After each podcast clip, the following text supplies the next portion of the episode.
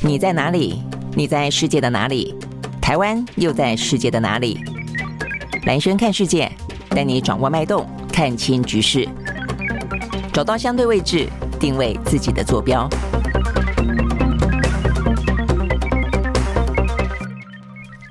大家好，我是兰萱，欢迎收看今天的兰萱看世界啊！很快的呢，二零二二年就要过去了啊！这个在三天，今天二九、三十、三一啊，这个礼拜天的时候呢，就是元旦，我们要迎接呢二零二三年的到来。好，那这个过去一整年不用说哦，这个呃疫情，然后呢俄乌战争哦，所以呢包括通膨升息，呃经济逆风哦，所以整个的嗯。状况啊，这个全球不管从地缘政治呃战争啊，然后从这个呃瘟疫啊，然后从这个呃健康，然后呢从嗯经济啊这个民生来看，其实都呃这个非常的呃颠颠簸簸的哦。那当然疫情呢慢慢慢慢好转哦，但是呢现在呢中国大陆的疫情又起来，好，所以呢等于是今年的跨年啊过得还蛮不平静的。OK，好，所以呢这个今天的话呢就距离二零二三年的到来就剩三天了哦，但是我们看到呢全球。有呃，在好不容易呢，躲过了一个呢，不是那么的。呃，欢乐，或者说呢，呃，在这个比较困顿的环境当中，努力要欢乐的这个耶诞假期之后啊，那本来希望呢更开心的呃，这个迎接嗯跨年啊，但是目前看起来的话呢，呃，因为中国疫情起来，那因为呃这个全球的呃这个冬季啊，目前看起来的话呢，通膨，然后能源能源短缺啊，所以今天不少新闻哦都来自于说呢，呃，今年的跨年可能这个年并不是那么好过。OK，所以我想我想一开始的话呢，还是先从中国大陆的疫情来开始看起啊，这个中国大陆的疫情。目前看起来的话呢，大幅度的放宽哦，所以我们讲到说呢，从先前的风控，呃，非常的严格，到现在放宽，突然之间呢，连隔离都不用，而且呢，连确诊的人都不用隔离哦，所以呢。呃，非常的在这个两个极端的状况底下呢，会看到呢整个的中国的疫情大爆发哦，所以呢目前看起来大家预估哦，这个呃中国大陆的疫情很可能呢会上看啊，这个染疫的人数呢上看四亿多人。好，那但是重点，我想呢这个人数哦可能不见得是关键，最关键的是在于他们的重症跟死亡，还有呢他们现在也放宽了，从一月八号开始，呃放宽了呢呃出境呃包括出入境啊，所以呢现在等于是有大批的啊这个中国的旅客呢。正打算要去全世界啊，这个也闷了三年了。呃，其实中国大陆不少的这个旅客呢，现在呢，呃，满手的现金，他们呢，整个生活的状况也来得更好了。所以呢，呃，马上的飞全世界各个地方的这样的一个旅客也来得多了哦。所以这部分的话呢，引发起全球的担忧。哦，所以我们今天看到一个最新的消息，呃，飞往意大利啊，这个中国大陆呢，飞往意大利的。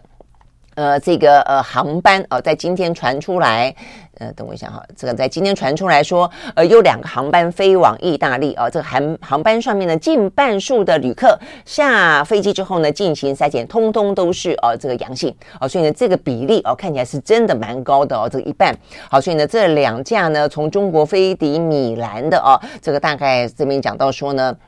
其中一架一架班机呢，百分之三十八的乘客呢，呃，这个 COVID-19 筛检呈阳性。另外一半的话呢，百分之五十二的人呢是呃发现是确诊染疫的。哦，所以因为这样的关系，哦，所以意大利的卫生部呢特别表示呢，呃，有鉴于中国大陆的确诊的病例越来越高，所以他们将开始对于所有来自于中国的入境的人士进行强制性的裁剪，并且呢，对这个新的变异株，他们的这个新的变异株是呃这个 BF 七嘛，啊，要进。进行了基因的定序，我就担心说呢，现在可能不只是。担不担心病毒哦？这个对于如果都差不多的病毒，并不是那么的担心。但是呢，对于新的病毒进来，会不会引发又一波的流行？这部分呢是担心的哦。所以呢，目前看起来的话呢，呃，这个意大利的卫生部长说，他们要采取这样的一个措施，以确保呢得以监控并且侦查出可能的病毒的变异株，以保护呢这个意大利的人民啊。他认为这个措施有它的必要性。好，所以呢，这个措施也就是强制哦。所以呢，事实上呢，这样的一个强制的裁剪。已经不只是意大利了，包括台湾也是。而台湾的话呢，从元旦开始，只要是从中国大陆入境的啊这些旅客的话呢，目前看起来我们最新的规定啊，就说呢，他必须要进行全面的唾液的 PCR 的筛检。呃，在过去来看的话呢，本来是说要出示四十八小时之内的阴性证明，但现在觉得可能还不够哦，等于是你等于是抵达了之后，你必须要再做。呃更新的属于我们国门当中呢，呃这个相关的 PCR 的检测。好，所以呢目前看起来有些国家呢，包括我们刚刚讲到意大利，包括呢台湾等等啊，都采取了这样的作为。那有些国家的话呢，只是采取呢要出示呃过去四十八小时之内的阴性证明，像是日本。那呃当然如果说是染疫的话，阳性的话呢，就得要呢居家隔离，有些是过七天的，有些是五天的啊。那最新的还包括美国，美国的话呢，在也是在。目前看起来最新公布啊，他们也跟进了哦，跟日本比较接近的做法，他们就是要防范啊这个中国的疫情飙高的同时，新变种病毒的入侵啊，那我担心他们的这个疫情的资讯可能不够透明，呃，染疫的比例比起想比起想象中来的更高。就我们刚刚讲到像意大利这个状况，所以从明年一月五号开始，来自于中港澳的旅客一律要出示呢搭机前两天之内的阴性证明。好，所以我们看到的就是说呃。呃，不同啊，有些是从一月一号开始，有些是从一月五号开始，有些是从一月八号开始。那因应的呢，像我们就是元月啊，一月一号开始。那像是呢，呃，这个美国就是一月五号开始。但整体来看的话呢，就是因应呢这个中国大陆目前呢疫情大解封，而且入出境呢通通都放松。好，那这个他们呢，这个在昨天还特别宣布了一个比较完整的啊，呃，配套。呃，这个叫做二零二三年综合运输春运跟疫情，以前都只有春运的呃这个呃交通运输的规划，现在是春运加疫情的防控，呃，这个叫做总体的工作方案啊。那他们呢，等于是呃进入这个方案是从一月。八呃一月七号开始，一月七号等于他们的春运啊，从一月七号开始，所以他们的放宽的话呢，今年就讲到的呃，包括呃这个包括免隔离啦，包括呢呃这个入出境啊放宽都是从一月八号开始啊，所以整个的呃目前看起来，他们这样子的一个呃新的规划会为期。四十天哦，一直到二月十五号为止哦，就怎么样子让大家能够很便利的返乡过年啦。然后呢，在这个返乡过年的同时，怎么样子呢？呃，这个阴应啊，目前的这个疫情爆发的状况。但是呢，呃，再怎么看这个阴应啊，目前看起来中国大陆就往放宽的脚步去走了啦。哦，那所以呢，这个对于全球来看的话呢，一个是他们自己呢，在中国内部啊，各个省市呢，呃，移动式的过年；一个的话呢，就是他们出国。所以我们刚刚讲到的是。呃，有关于今天啊这个最新的状况，包括美国跟进了日本，包括台湾的话呢，改成要强制的验 PCR 的唾液检测，从元月一号开始。呃，然后的话呢，包括啊这个意大利，他们呢迎来了两架飞机当中的乘客哦、啊，都接近一半实际上是染疫的。好，所以呢这个部分的话呢，确实啊这个对全球来看啊这一波在过年前后的呃过年心情，因此呢来的更加紧绷。我们刚刚讲到了就。是说，我觉得关键点在于说，并不是说，呃，病毒哦而，而是在于新的变种病毒哦。因为目前看起来的话呢，中国大陆的呃病毒的主流病毒株跟大部分其他的国家呢，并不太一样啊。它是呢 BF 呃七，那我像我们的话呢是 BA 点五。现在大部分的国家似乎都是变 BA 点五，那就算有变异，也不是跟中国大陆一样哦。所以担心这个新的变异，呃，这个病毒株进来之后哈，会引发更多的这个变异。好，那我想这个部分的话呢，是哦，这个这一波呃，中国大陆疫情飙高对国际之间的影响哦。那事实上呢，呃，对于国际之间的影响呢，可能还不止于来自于中国大陆哦。所以我们连续了两天呢，都来看一下有关于全球疫情飙高的状况。比方说日本，我想日本的话呢，也是一个像是我们有讲到印度的话呢，直接把日本放进哦，跟中国大陆一样，都是他们在未来这段一两那个月之内啊，必须要去特别提高警觉的。包括日本，包括南韩都是。因为啊，这个日本的疫情确实也在飙高当中哦，它这个在昨天也是单日新增二十一万六千多人啊，这个呃感染的新冠肺炎，而且死亡的人数呢是四百一十五，这个部分比起我们前一天讲两百多更高哦，这个标他们单日新高。好，所以呢，当然比起。目前的话呢，呃，这个中国大陆的疫情飙高状况来看的话，啊，这个算是小巫见大巫了。他们几乎目前每天看起来，呃，我看他们这个呃一些专家的估算啊，每天大概呃几十万、近百万人啊这样子这个染疫可能都有。但是呢，呃，就一般的国家来看啊，这个量体没有那么大的国家，也不是那么一下子放宽都放宽的那么的极端的国家，其实二十一万算多了哦。OK，好，所以日本的话呢，今天单日新增二十一万，那南韩的话呢，八万七。巴西三万七，美国三万六哦，这个台湾的话呢两万八哦，所以台湾的起来的呃这个状况也很快。其实目前看到目前这个速度啊，显然的我们的指挥中心算是过度乐观了哦，这个数字比较接近。我们看到这两天台大的黄立明医生啊，他所推估的，他认为呢我们的。高峰哦，大概在一月底哦就会到来哦。那本来我们的呃这个防疫中心说是要到二月的，而且呢单日新增的话，他们说最高大概三万哦，但事实上现在就已经是两万七、两万八了哦。我想这个部分的话呢，对台湾来说，呃这个时间点上，事实上确实是蛮值得关注的哦。那当然也必须要去慎防哦。如果是是中来自于中国大陆或者其他国家的一些变种的新的病毒株进来的话呢，会担心导致另外一波呢新的疫情。好，所以呢这。个我们刚刚讲到是台湾啊，两万八，法国两万六，香港呢也是两万。OK，好，所以呢这些是在今天看得到呢，全球当中疫情比较值得注意的哦。好，那这个对中呃对中国大陆来说，对全全球的影响是这样子。那回过头来看他们自己呢，如果他们可以早一天的呢，呃，不管是。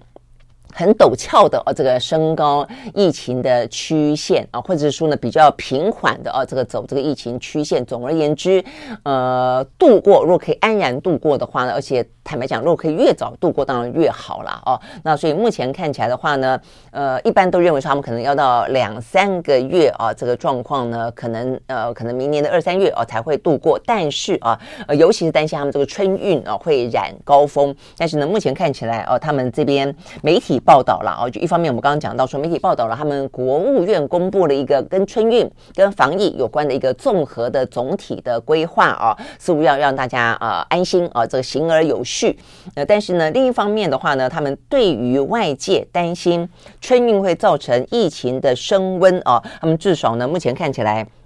呃，这个官媒哦，这个人民日报啊，这个旗下的健康时报专访了一个呢，中南大学公共卫生学院的院长啊，这个叫胡清国，他特别说啊，目前呢中国大陆整个社会的染疫比例已经很高了，他认为呢，未来不可不太可能会出现更高的染呃感染风，也因此他认为整个的社会秩序在春节前后就会逐渐恢复正常。我觉得这个话是呃。蛮重要，而且蛮值得去推敲的啊！因为目前的话呢，整个的呃大陆放宽防疫之后，不只是呃习近平的拍板啊，他的话里面出现一些松动，更重要的是呢，相关的政策，还有一些呢宣传机构，还有包括一些公卫专家，都跟着这个政策的步调去表去发呃发表一些谈话嘛，啊，就希望让整个社会能够去稳定。所以你会看到呢，呃，包括像什么钟南山哦，他就说呢，这个是像感冒而已啦。那他们现在呢也开始呃改了名字，叫做呢新冠。感染啊，那目前的话呢，包括整个的呃这个严重程度会有多严重哦？那大爆发的话呢，什么时候到达呃高峰哦？我想这个部分的话呢，都会有某种啊呃，一个是真实的数字的问题，第二个是可能达到的宣传的呃效果的问题哦，怎怎么样整个让社会整个趋于稳定的问题？如果照这一位啊这个呃人民日报所访问到的这个公卫专家的说法，他们的高峰已经到了。已经到了，那如果真的已经到了，那真的真的就是阿弥陀佛了。因为已已经到了之后呢，你通常是有多久的时间上去，大概就是花多久的时间下来嘛。啊，那说已经上去了就下来，搞不好就像他说的，春节前后的话呢，就已经慢慢慢慢下来了啊。呃，一些可能该染疫的啊，也就都都染了。那或者某个程度相对来说的话呢，群体免疫的若干效果可能也已经达成了。那这部分反而不用担心。但是是真的吗？还说他只是要为了呃社会不要慌乱啊，所所造成的，因为现在因为他们已经不公布数字了啦啊，所以我们并不知道呢他们现在到底呢染疫的人数有多少啊？呃，在前面等于是上个礼拜所说的啊，等于是从十二月初，因为白纸运动之后放宽了二十天之内，他们到达了两亿多。那如果依照这样的一个速度，每一天呃几乎是千万人来看的话呢，现在可能都已经到了三亿多，搞不好是真的到接近四亿。那是不是到了四亿某个程度就会是他们的相对高峰了？那现在已经到了吗？哦，我想这个部分的话呢，嗯，就像是美国所说的啦，因为就是说他们的疫情现在不公布嘛，所以不透明也不知道。嗯、但是真的这么快就到达高峰了吗？嗯。我是有点怀疑了哦。那不过当然啊，如果说像是他们呃出国到意大利的班机里面，大概百分之三十八跟百分之五十二都染疫的话，大概也就一半哦。但是一半的染疫是不是已经算是到达了一个可以止步的高峰？我觉得这部分呢还蛮值得注意的哦。那如果说它的高峰也真的已经到了的话，那么呢现在呃所担心的啊，这可能更严重的状况就不是染疫数字的问题，而是重症。死亡所需要的啊，这个医疗的啊，这个相关的人力啊，医疗的物资啊，包括呢这个疫苗到底呃它的效用跟它的抗病毒药够不够，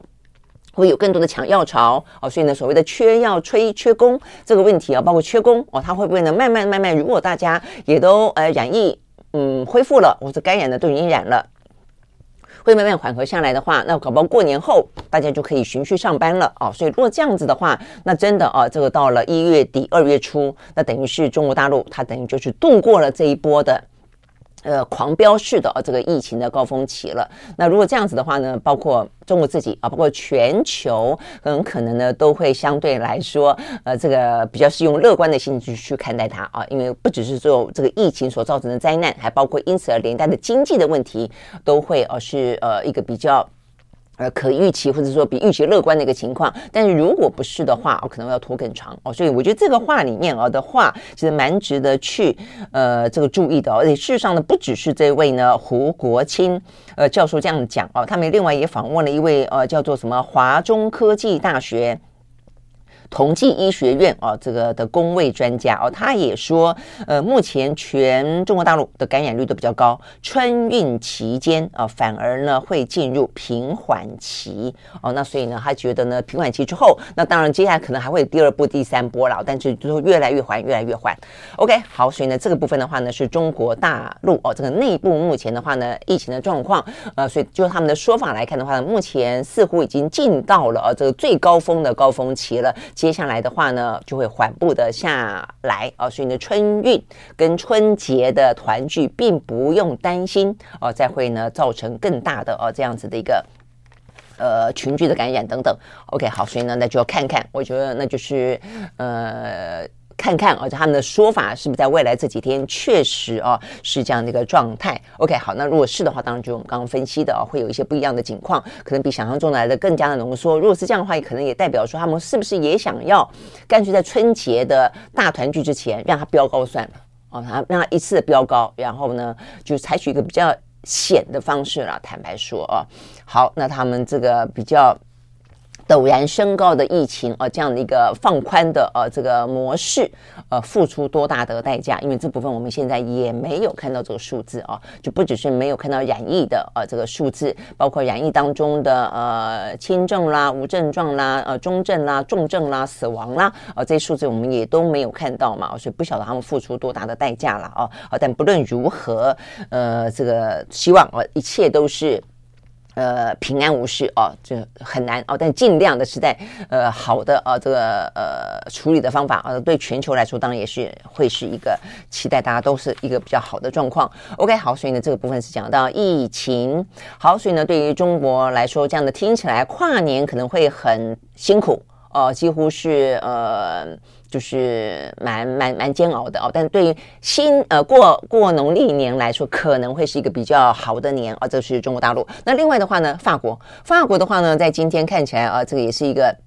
很辛苦的状况啊，这个部分的话呢，是来自于法国啊，这个相关的报道。我特别看到他们就说，今年的呃跨年看起来气氛大不如前，整个呢过去的喜悦的心情，几乎现在完完全全荡然无存啊。几个呢蛮主要的呃状况。那我想这个对法国来说，应该就是欧洲里面的某个缩影吧。哦，他这样的看，大部分的国家应该也都是这样的气氛。第一个，那就是呢有关于呢这个通膨啊，通膨呢物价飙涨啊，所以呢现在法国的话呢，也就是陷入大罢工。那事实上罢工的不止他啊，英国先前有护理师罢工，南韩先前也有也有这个呃这个铁路工人罢工哦，所以呢，目前看起来在这个春节的呃不是他们叫做新春，就是等于是新年的年假前夕，又出现了铁路大罢工啊，所以呢，这个事情对他们来说的话呢，呃，就是非常的不方便啊。这个一方面罢工反映出是生活很困难。啊，所以等于是劳动阶层，然后一些比较呢弱势族群生活很困难。好，但是呢，这些人生活困难，因此去罢工，导致大部分的呃都会人，因为他们多半都是选择在大城市里面罢工，所以他们呢行不得也，就是过就是新年可能有更多的活动，有有更多的一些旅游想要去规划，结果呢都动弹不得。好，所以这部分也是另外一个困难啊，等于是。一方面呢，本来欧洲都很能够体谅哦，很能够去接受动不动就罢工哦，因为他们认为这是他们的权益啊，而且呢，可以应该要可以争取更多更多属于自己该要得到的薪资跟福利哦。但是呃，这一次呢，连续的罢工到现在为止哦，我看这个媒体报道说，对他们来说的话呢，连平常支持罢工的法国人都已经开始感到非常的反感了，认为呢被这些呢呃劳工团体、运动团体绑架。呃，这边这边讲说，有位老先生啊，这个等不到回家呃探望的亲人，就对媒体啊大骂说呢，他连在自己就是告别人生之前都不能拥有最后呢家人团聚的幸福。那很多人也觉得说，呃，这个假期都泡汤了啊，那所以呢就觉得。这个部分对他们来说的话呢，整个的呃这个呃新年过得非常的啊、呃、这个郁卒，好，所以呢就这样子哦，就是呃有就算就不是属于最弱势的生活，也未必有那么好过哦。但是不能不是那么好过，又碰到这个交通大打劫、大塞车、没有车哦等等等，航班大乱啊，这个呃这个班车哦也大乱啊，这部分是一个。那再来的话呢，呃油价啊这个能源。一样的短缺哦，那拼命的涨。那我们最近也谈到说，这个呃，普丁他呢再次表示，二月份开始他要限制啊，如果你们对我的价格上限设限，我就不卖卖油给你们了。那这影响到整个的呃油价啊，能源市场会让到这个油油价更高哦。所以呢，对于他们。欧洲来说就已经够短缺了，够高了，还要再更高。好，所以这个部分的话呢，物价的飙涨是另外一个呢，呃，不舒服的地方啊。就是说你可能去旅游啊，这个呃，这个机票钱也变贵，变贵。你要去买东西，东西也变贵啊。那再来的话呢，还有他们的话，这个部分可能是属于呢，呃，欧洲的法国自己这一次呢，特别特别的啊，来的呢非常不安的地方了。就他们前几天呃出现了一个呢枪击事件啊，这个枪击事件的话呢。呃，是他们呃，这个看起来算是有点像恐怖攻击了。他们是专门针对库德族的文化中心啊、呃、进行扫射。好，那这个扫射事件的话呢，呃，是在呃前两天发生的啊。那发生之后，呃，这个是发籍的一个凶嫌已经遭到逮捕了。但是呢，他在被调查的时候呢，坦言他就是想要，就是要想要暗杀外国人。啊，尤其是那么多移民来法国，法国的话呢，土耳其人跟库德人特别多。那所以他们就想要觉得这是一个移民的问题哦，所以我们呃这个礼拜的礼拜二啊，才在《经济学人》杂志上面聊到说，其实呢呃整个的呃右翼啊，这个欧洲的民粹，再回过头去看二零二二，呃虽然因为俄乌战争的关系，稍微的看起来呢呃比较没有呃这个被注意，那他们在很多的选举当中也没有呃所谓的最后一里路啦，没有走到最后的夺权，掌握到政权啊，包括放。国也是哦，这个拉崩等等，呃，但是他们的其次都是扩大的哦，所以虽然是扩大，就没有取得执政权，但是呢，民粹跟右翼浪潮并没有完全止歇哦，所以话才讲完呢，法国就出现了这样的一个枪击事件。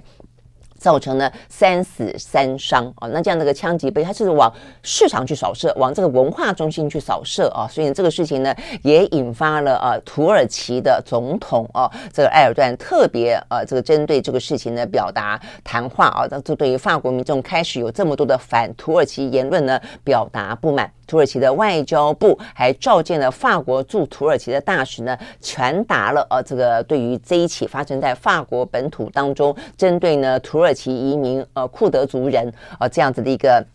呃残暴的呃恐怖攻击这个事件呢，呃来表达他们的抗议啊。那所以呢，现在呃就也就在这个要跨年的前前后几天啊，这个巴黎、马赛这些大城市都开始出现很多的。库德族人或者为库德族人呢悼念的呃活动，但是呢，这样的活动的话，也都引来了更多的民粹跟右翼分子到现场呢去呃这个导弹啊，所以呢，目前看起来他们的报道是说呢，几乎每一个地方都不免出现了最后的冲突。等于双方的冲突啊，这个支就库德族人、土耳其的移民啊，支持库德族、支持移民的人跟反移民的这群人就不断的啊，这个发生了这个呃零星的或大或小的冲突，然后就逼得警方要介入啊，所以警民又冲突啊，所以呢，目前看起来很多的啊这个法国的城市实际上是非常的骚动不安的，有车辆被烧，有车窗的呃橱窗被被砸坏，然后呢有罢工正在进行啊，然后呢嗯大家呢就觉得这个年过得非常的啊。不平静，OK，好，所以呢，这个部分的话呢，是具体而为的哦。看到这个欧洲的一个呃国家法国哦，这个法国的城市巴黎啊，如此的去迎接所谓的二零二三。哦，那再来的话呢，像韩国哦，韩国也是哦，这韩国可能稍微好一点。韩国呢，经过了梨泰院哦这样的一个踩踏事件之后，在耶诞节的时候，他们是特别要求哦，这个等于是不希望啊有任何的公众的场合去开放啊，有一些活动。那这个韩国算是呢，我们最近这段。时间看到他们的一些也有罢工啊，也有这个疫情飙飙高。但是呢，除了这个新闻之外的话呢，我看到啊这边最新的呃这个报道啊，讲到说呢，呃韩国它特别的针对今年的跨年跟元旦的日出活动，呃决定要开放啊，然后哈室外的口罩令也开始决定解除。然后重点是啦，就是在梨泰梨泰院的踩踏事件之后，他们要派出呢。呃，超过六成以上的人力啊，来做好万全的准备。好，所以呢，这个部分等于是呃，不同的国家有不同，有时候嗯、你越苦闷，越需要有一些活动啊，只是这些活动呃，来冲洗一下啊，这个大家的郁闷心情，带来一点点欢乐。但是你可能需要有更多、更周倍的一些呢。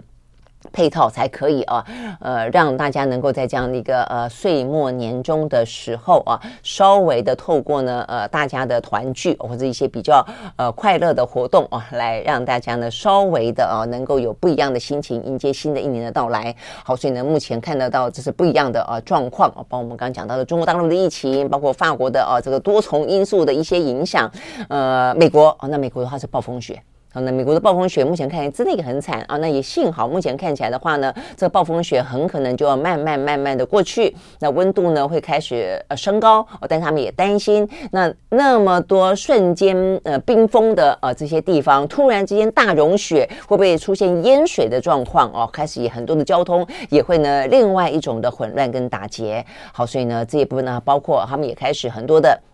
呃，这个旅呃，等于是航班嘛，啊，这个航班现在讲到呢，这个西南航空哇，突然之间取消了接近八成的呃这个航班哦。目前的话呢，美国的交通部门已经开始要进行调查了哦。这个调查呢，现在西南航空到底怎么搞的？那现在其他的航空的话呢，目前也呃。投入了疏解西南航空哦这些受困旅客的行列啊，他们在美国是这样子，美国的话呢，你越接近时间啊去订机票，贵的不得了，呃，所以他们现在呢采取的措施就好，那我设定一个上限啊，否则的话呢，通通常他们都会在很很。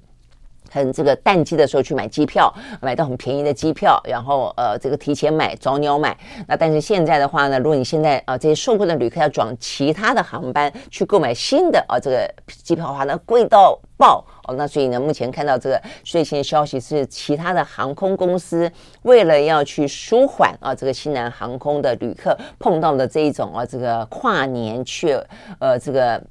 受困于旅途当中哦，所以他们等于是呃愿意啊，这个设定一个价格的上限，来让啊这些呢呃暴风雪中该回家的人哦能够呢顺利的回家。好，所以呢看起来是真的哦，每一个地方呢都各有啊这个。伤脑筋的地方啊，这个目前看起来就是我们看到这个跟各个国家啊，这过年啊未必是过个好年，各有各的一些问题啊，这个相关的讯息。好，那这个除了这个之外的话呢，这个回过头来看看，嗯，这个呃经济财呃股市的状况了啊，那不管是不是。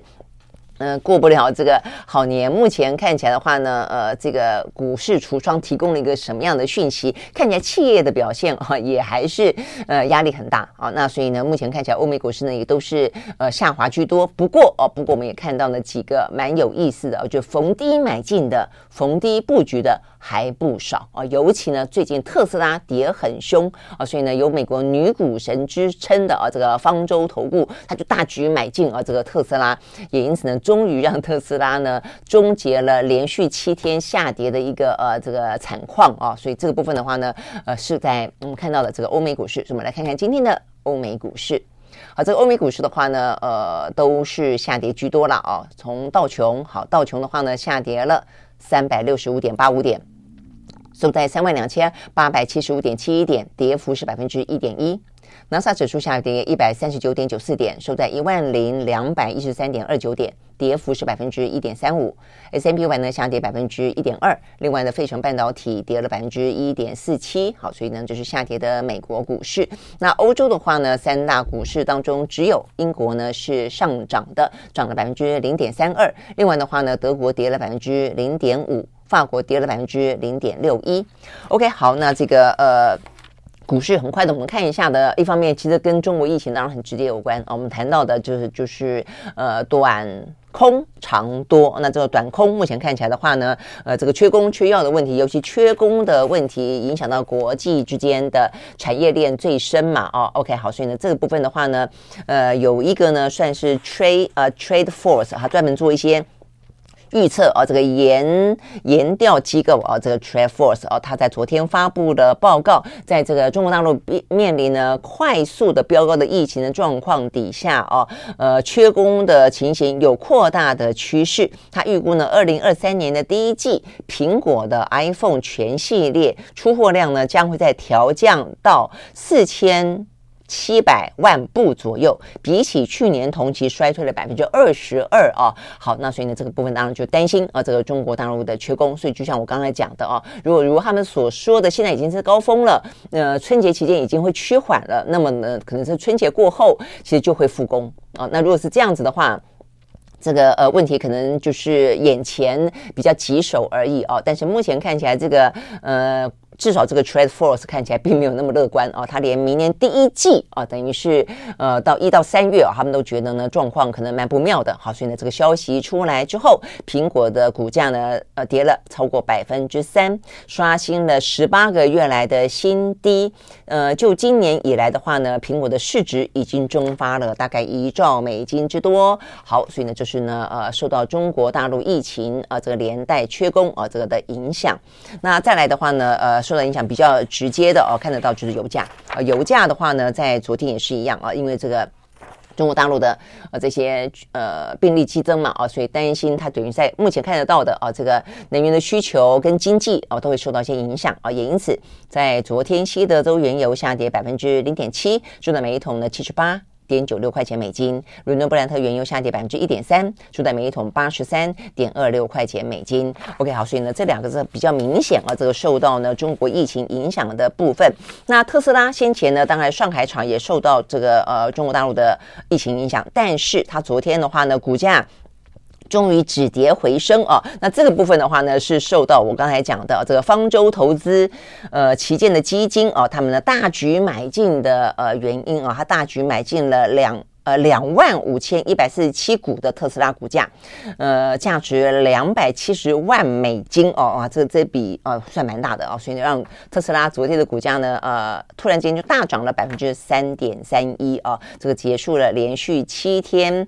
呃，这个交易日的啊，这个抛售的呃，这个抛售潮，那这边也看看看得到啊，这个大胆的逢低买进啊，逢低布局，这似乎也是一个在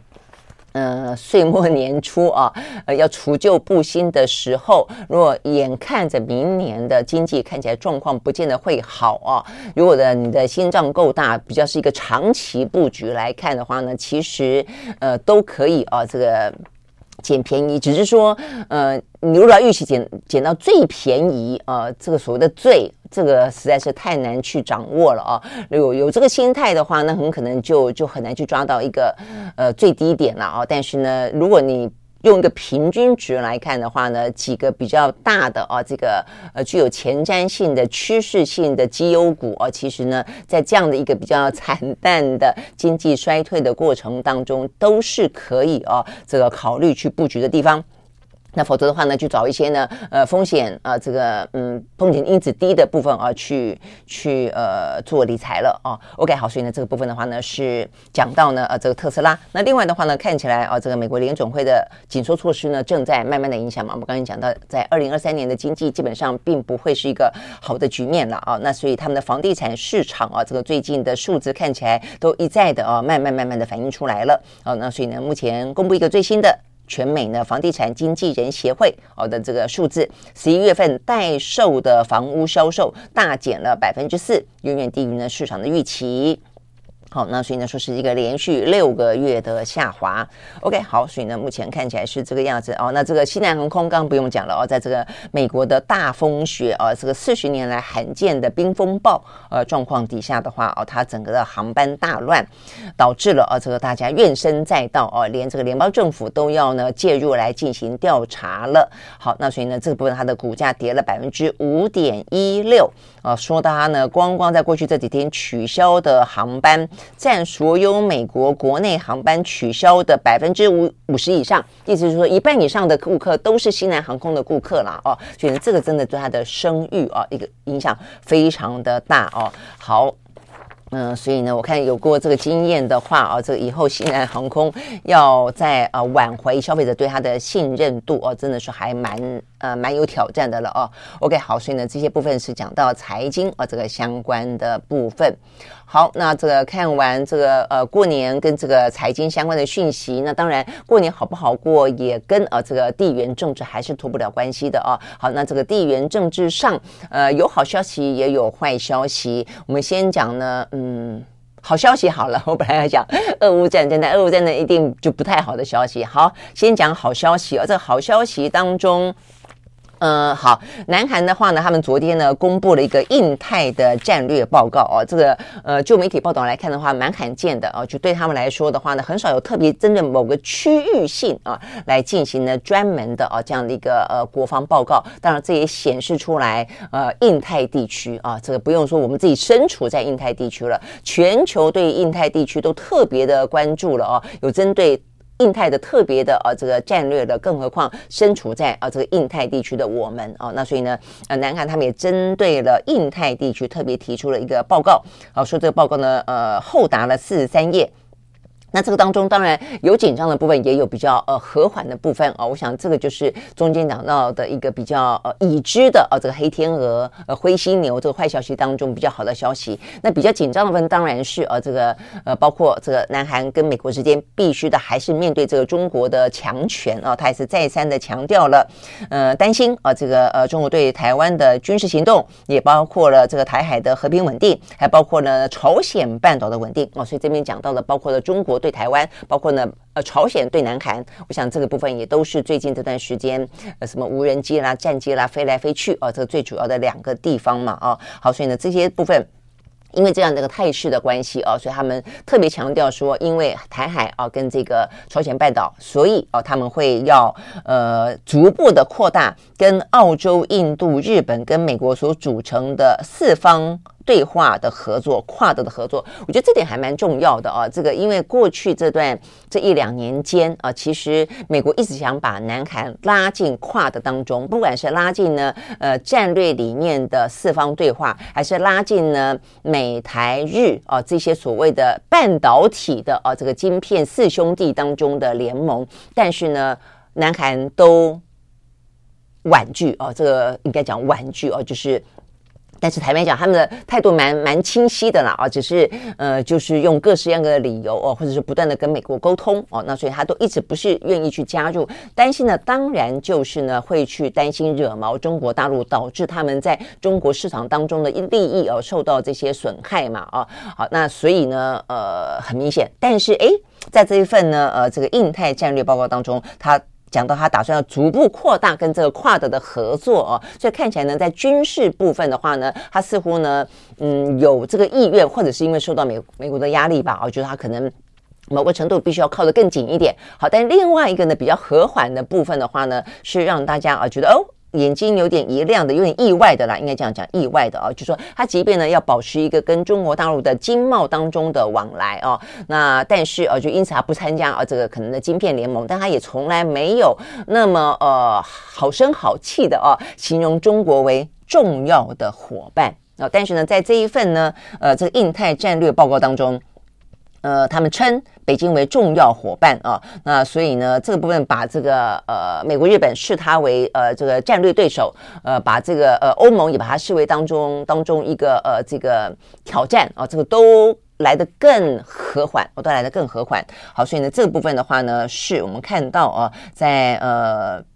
南韩等于是呢，在这份报告当中啊，如这个 Bloomberg 他也这样的说哦，他说这份报告显示出南韩打算在最大的贸易伙伴中国大陆以及呢主要的军事盟友美国之间呢谨慎的保持平衡。OK，好，所以里面呢特别强调，南韩跟中国会在互相尊重跟互惠的基础之下。呃，在国际规范的规则的指导下呢，来追求共同的利益，希望能够培养更健康、更成熟的关系。OK，好，所以呢，这个部分是一部分也加强了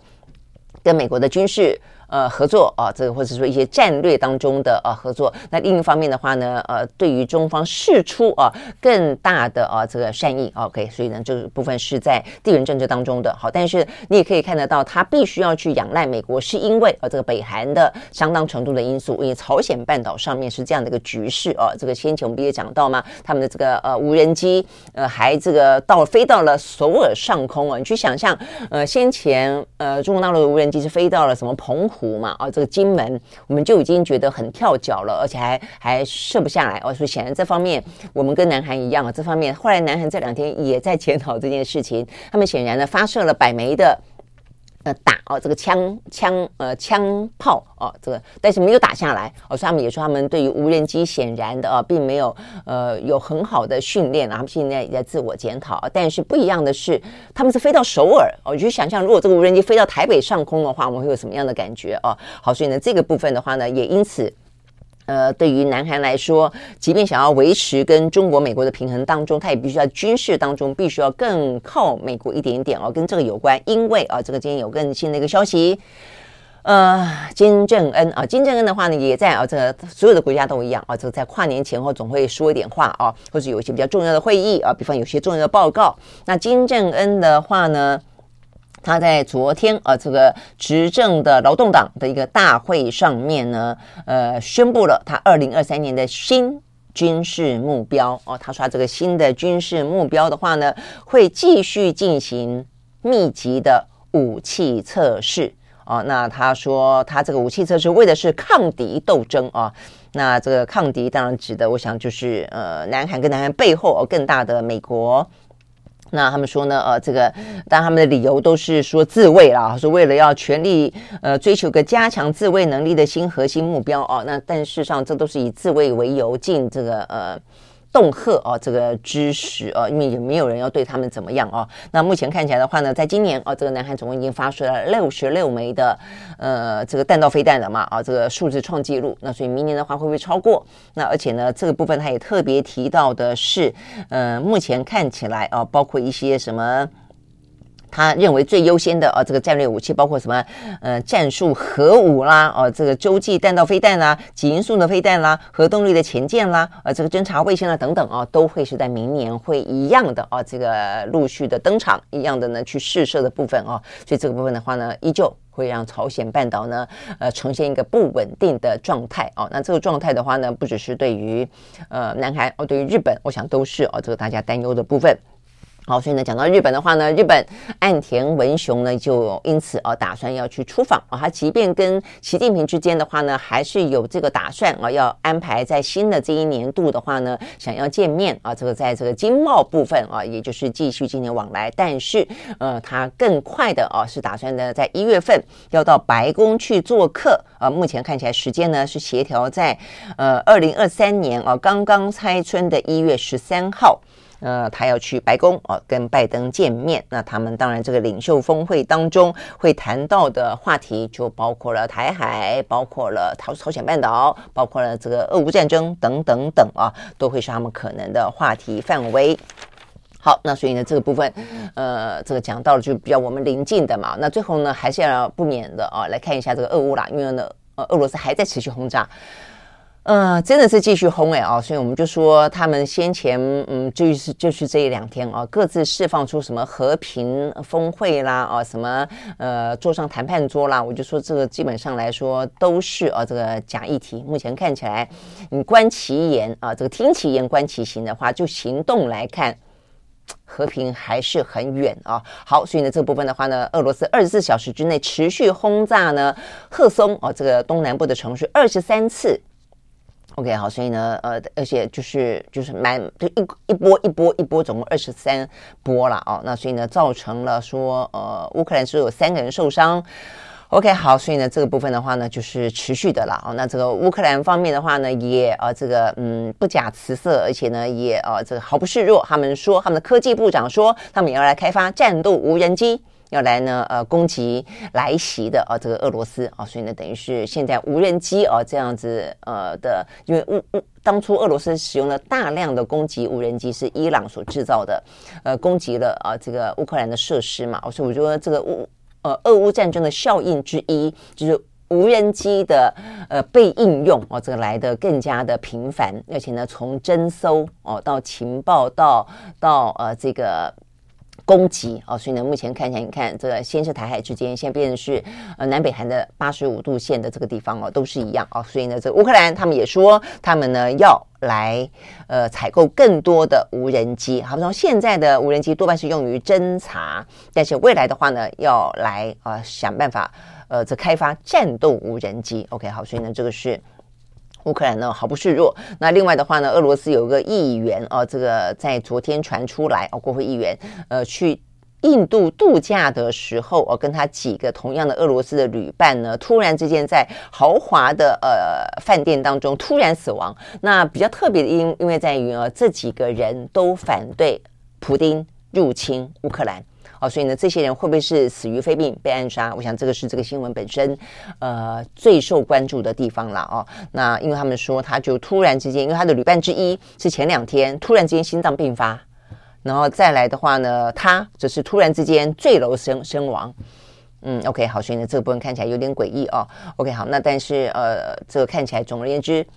普丁内部哦有一些呃杂音哦，但是他针对这个杂音，如果说是暗杀的话啦，这也代表是这个普丁本身啊，这个对于战争必须要胜利啊这样的意志还是很坚定的。所以呃还有两个消息，一个消息是他们呢俄罗斯的塔斯社发布哦，就鼓励啊在他们的呃这个年轻人上战场。他说呢上战场的话呢投入呢乌克兰战争，你可以免费除金，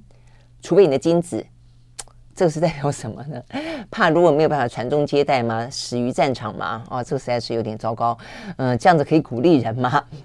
好，那所以呢，这个部分是呃他们的一个宣传。再来一个啦，是那个普丁，他呢呃送给他的呃所谓的俄罗斯哦、这个盟邦有八个领袖哦、这个八枚金戒指。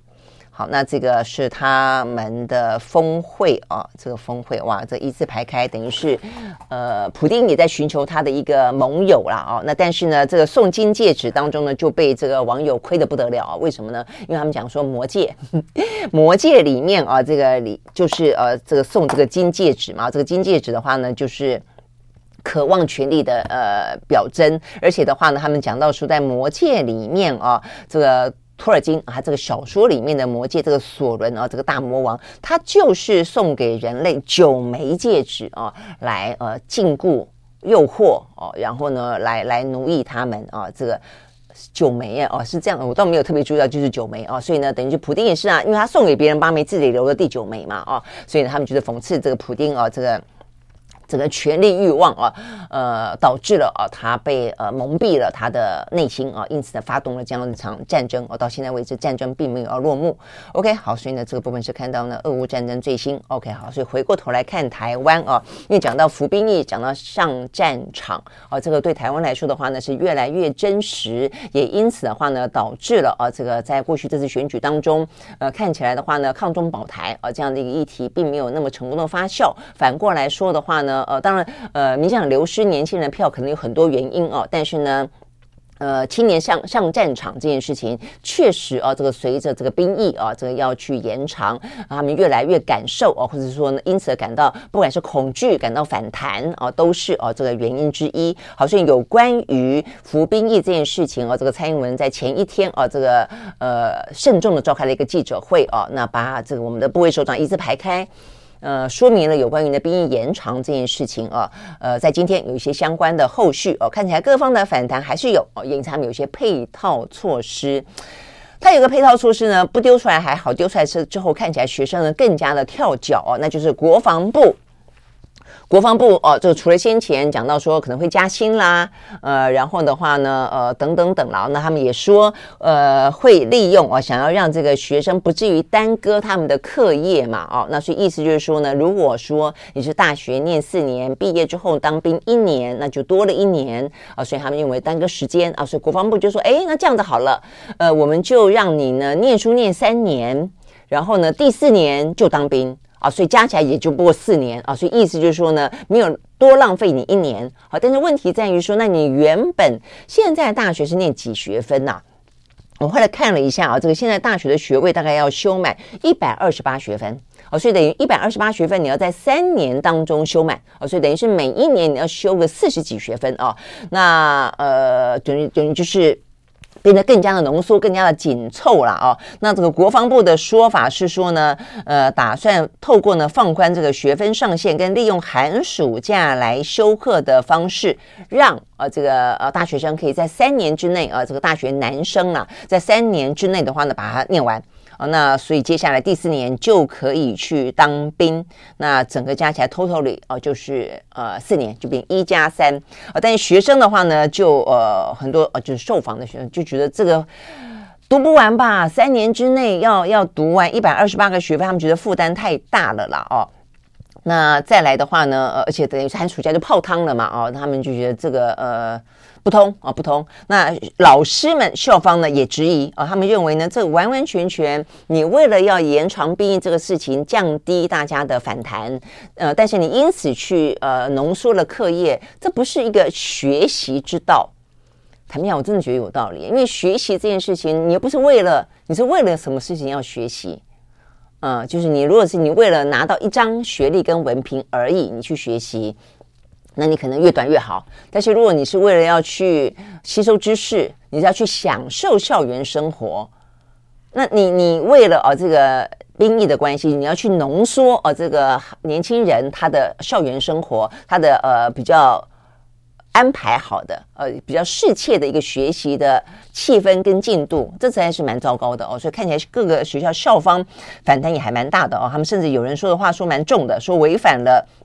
课纲自主啊，跟这个呃这个跨领域学习的精神跟啊这个理念等等等啊，这个事实上是有违啊这个呃教育的本质的啊，这个话听起来是比较重的啊，所以目前看起来是不是真的要往啊这个呃大学学生改成一加三去去走啊？我觉得可能应该啊这个要重新思考一下，而且我觉得更重要的是这样子啦，我觉得更重要还不是说几年完成，因为当兵，你说当兵当一年。呃，在我们那个年代里面的男生要当两年嘞，那你说他们有没有呃延宕他们入社会的时间？有，但是有影响他们的表现吗？跟成就吗？坦白讲，当你路走长了以后，你发现并没有啊，他可能可以起步来的比女生慢一点。但是终究的啊，如果说你是呃有能力的啊，这个有有有步骤的，有呃真的是认真的，是事实上成就并没有任何的影响。我觉得这是第一个。那第二个就在于说，现在大家担心的不只是说影响到一年啊，我说过去是两年，现在一年时间还短一点。更重要的是，现在大家大家担心是上战场啊。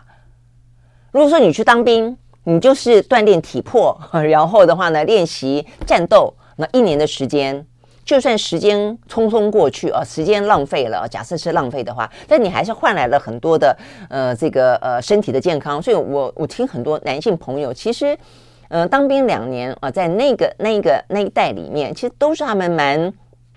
呃谈得津津有味的啊，这个不断去回忆的啊，这个呃这些呃不错的往事啊。更多的事上，很多女生很讨厌听男生讲这些当兵的事情，因为都是你们在讲，然后我们都很难参与啊。但是这也代表对于男男年轻男性来说，其实当兵的那两年对他们来说是一个非常生命当中哦很不一样的经验哦。那其实回过头去看，通常都还蛮珍惜的啊。那呃，但是这就是仅止于去受训而已啊，所以他可能会成为一个比较珍惜。但如果说你当兵的时候，你是要上战场，我想这可能是大家现在最担心的部分吧，是不是？哦，所以这个时候你可能就跟你是不是把这个兵役的一年塞进你的大学四年当中，当做一年啊，变成三加一，这是另外一件事情了。哦，所以我就说，其实，在目前看起来，如果台湾真的是不得不啊，不管是不是美国施压，我是觉得，你看，像昨天邱国正在立法院里备询的时候，他有就立立委就问他说，你是不是受到美方的压力啊？他去解释说，不是美方压力。但他同时也承认了，美方曾经问过他，当面问他，你们的兵役受训四个月会不会太短啊？所以某个程度就是在暗示你太短了嘛，啊，所以我觉得这个压力看你怎么去解释它了啊。所以我觉得对于呃这个我们政府来说，硬是要说没有美方的因素，没有美国的压力，我觉得也是。此地无银三百两啊！但重点在于说，如果说我们延长兵役，确实是目前的这样的一个局势当中，呃，必要的自我准备，然后呃，也让呃这更多的年轻人他可以有更多的参与感哦。事实上，不只是男性，我看昨天也讲到女女性以后可能也要有若干的一些呃这个征召哦，做一些什么样的训练。我觉得这可能会让我们讨论起台海的局势，以及台湾面对啊这个对岸啊两岸的关系。我觉得在政治跟自卫这方面比较不会脱钩吧，否则我们每次讲到政治方面，我们都哇这个抗中，然后但是呢讲到要自卫，万一发生战争啊都不要打仗，这其实是一个很。吊诡很矛盾的一个状况哦。那如果说让大家真的是很很能够感同身受的知道说，捍卫家园是每一个人都要做的，到时候万一万一真的发生战争，没有一个人能够幸免于难，不管男的，不管女的，不管你的孩子，不管你自己的家庭的话，我们在面对政治议题当中的两岸关系讨论的时候，会不会来得理性一点？会不会来得更愿意去避战一点？会不会来得更加的，就像是其他国家一样，更灵活的在美中之间寻求一些更多的战略自主跟自我保护的利益？会不会更更这样子一点？啊，否则我觉得台湾现在每次讲政治啊，都冲冲冲啊，然后呃，甚至是挑衅也觉得在所不惜。但是呢，讲到一旦战争的时候呢，都觉得别人要去上战场。那甚至有些目前讲这些。话的人会不会到时候跑第一？你也不知道哦。所以回过头来，如果说你兵役的延长，某个程度来说，让大家有更有对于国家的处境更更能够感同身受，我觉得未必不好哦。但是当然，你的配套就要很很很清楚。但更重要的是，如果说蔡英文讲到的，你的备战是为了避战，就请你把避战怎么避同时推出，你不能够一。一味的都在备战，然后你要告诉大家说啊，我们这个备战其实只是要为了避战，而且我们备战就一定能够避战。如果你备战的同时不断的同时去挑衅，你怎么避战？那这个结果就代表这些人就是要上上战场哦。所以我觉得这个部分其实是，就是你的外交跟军事的作为是要同步的啦。哦，所以我觉得如果说你缺了一一环避战这个部分，你的做法跟你的思维，而且甚至你的。呃，言行还不一的话，那你要告诉大家说啊，不用担心这个备战，我们只是准备而已，不会发生战争的。我告诉你，不会有人相信。哦，所以我觉得这个部分的话呢，是我们今天在讨论有关于这几天啊，这个话题是非常的热。我想对于每一个家庭来说，可能都有一个九十四年次之后啊的孩子啊，那这些部分其实或者你的朋友，我想这个部分的话都是很重要的议题。而且我我刚刚就讲，它的背后其实有更多更深刻的面对台湾的国家发展，我们这样怎么样讨论一个公共政策？我们怎么样讨论一个两岸关系？我们怎么样讨论一个台美关系、中美台关系啊？应该要有的一个更理性的空间。好，所以呢，这个。部分的话是国防部啊，他呢推出一个说哦，那我们这个就学一加三好了哦，这个反而目前看起来呢，呃，被骂的臭头啊。那 OK，所以呢，这个部分是目前我们看得到的啊，这个相关的消息。那民进党的话呢，他们在昨天也推出一个他们的败选检讨。啊，那所以呃，这个败选检讨，他们也检讨这郑文灿主主持的啊，他们也检讨了有关于呃抗中保台保台这牌这张牌真的不灵了。他们说这张牌呢，现在变成恐惧牌，就是真的是担心青年要上战场的牌。哦，那确实哦是这个样的没错。但是呢，呃，讨论了很多了哦，还包括了什么疫情啦、通膨啦、论文啦、黑金啦，哦，那但是这个当中的话呢，当然。嗯，大家就在质疑了，包括连民进党若干人也在质疑，呃，真的是呃讨论到实质了吗？那为什么没有看到讨检讨起蔡英文的提名政策呢？怎么没有看到讨论起苏贞昌的执政绩效呢？嗯、那这部分的话呢，这些人都不敢点名的话，民进党是真的在检讨，真的在改革吗？哦，那我想这个部分是民进党要去面对的了哦。那呃，因为他们也承认了啊，这个在过去这个选举当中，年轻选票跟中间选票的流失是最主要的啊败因。呃，这这跟我在第一时间啊，这个那时候看到的事实上是一样的啊，只是说，呃，作为一个执政党啊，你能不能够检讨，当然代表就是你能不能够继续执政啊。那我看他们内部有人就觉得说，其实民进党啊，当初可以不断的啊这个挑战国民党。打败国民党，呢长期的啊，某个程度也算是长期执政了一段时间了啊，就跟他很能够感受到民意要什么啊。这个呃，走在民意之先，或者他至少非常的敏感啊，针对民意的变化非常的敏感。但是现在啊的民进党显然的呃，已经不是这个样子了，而且真的是傲慢的不得了啊！我想这个部分在他们的昨天报告出来之后，呃，包括我看到的是游盈龙啊，包括连段宜康啊，这个党内啊，这个大炮，呃，他也说民进党已经失去了谦卑啊，所以说看不到自己的缺点的民进党。能不能够真的再起来？嗯，去看看他们这一次的报告，只是一个书面文字哦，还是会真正的彻底的检讨了？OK，好，所以呢，这个部分，我想这个部分影响到的当然就是台湾的